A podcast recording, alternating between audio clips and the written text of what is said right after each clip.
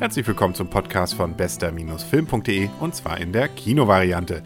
Es gibt davon ja auch noch eine DVD-Variante, die finden Sie auch auf der Webseite www.bester-film.de und dort einfach auf DVD klicken und diesen Feed am besten auch gleich noch mit abonnieren.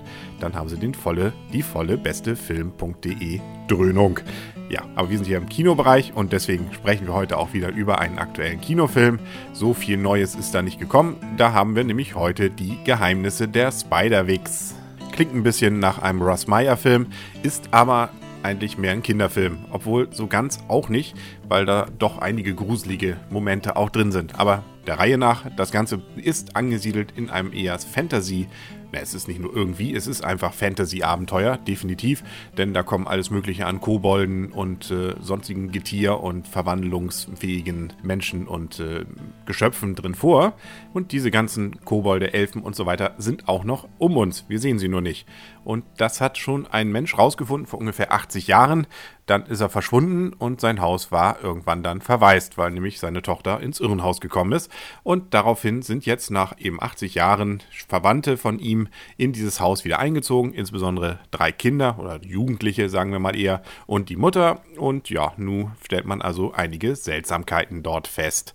Und da vergehen also wenige Stunden eigentlich nur und schon kommt man dem ganzen Geheimnis auf die Spur. Alles dreht sich um ein besonderes Buch, das diese besagten Geheimnisse dieser Fabelwesen beinhaltet. Und wenn das dem falschen Typen in die Hand fällt, dann ist aber ziemlich zappenduster hier auf der Erde. Dann kommt eigentlich nur irgendwie Tod und Teufel was uns dann blüht. Der Böse heißt Mulgarat und kann sich auch noch fieserweise in alles Mögliche verwandeln. Die Hauptdarsteller sind, wie gesagt, eher Kinder bzw. Jugendliche im Alter von, ja, was soll man da schätzen, 12 bis 16, die also jetzt versuchen müssen, hier die Menschheit zu retten, indem sie dieses Buch auch irgendwie durchbringen. Man merkt also, das Ganze richtet sich vor allem an Jugendliche. Ich sagte ja schon, es gibt einige ziemlich gruselige Szenen auch daran. Also auch wenn er ab 6 freigegeben ist, sollte man nicht unbedingt Sechsjährigen das Ganze zumuten. Und das Interessante ist auch, auch für Erwachsene ist das Ganze durchaus spannend.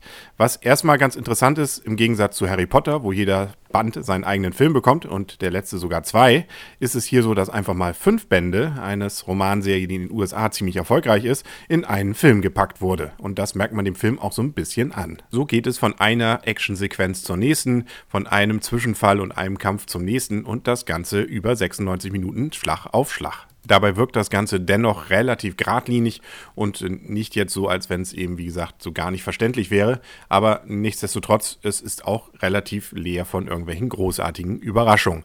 Die Darstellung ist ziemlich gut gelungen. Es sind natürlich wieder die entsprechenden Special Effects, gerade bei den Fabelwesen. Und die sind auch ziemlich gut geworden. Aber ansonsten fehlt irgendwie so ein bisschen der letzte Pfiff.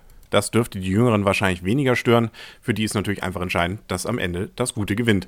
Das dürfte für den normalen Kinogänger wahrscheinlich wenig überraschend sein. Und so ist, wie gesagt, eben auch die Story. Ähm, der, die Selbstironie hält sich in Grenzen. Hier und da durchaus ein, zwei ganz witzige Sprüche. Es gibt auch so zwei Figuren dort, ohne jetzt zu viel zu verraten, die auch wirklich ganz witzig gestaltet sind und hier und da auch einen oder anderen lockeren Spruch haben. Aber dann hört es auch schon auf. Es geht ja, wie gesagt, auch vor allem um viel Action.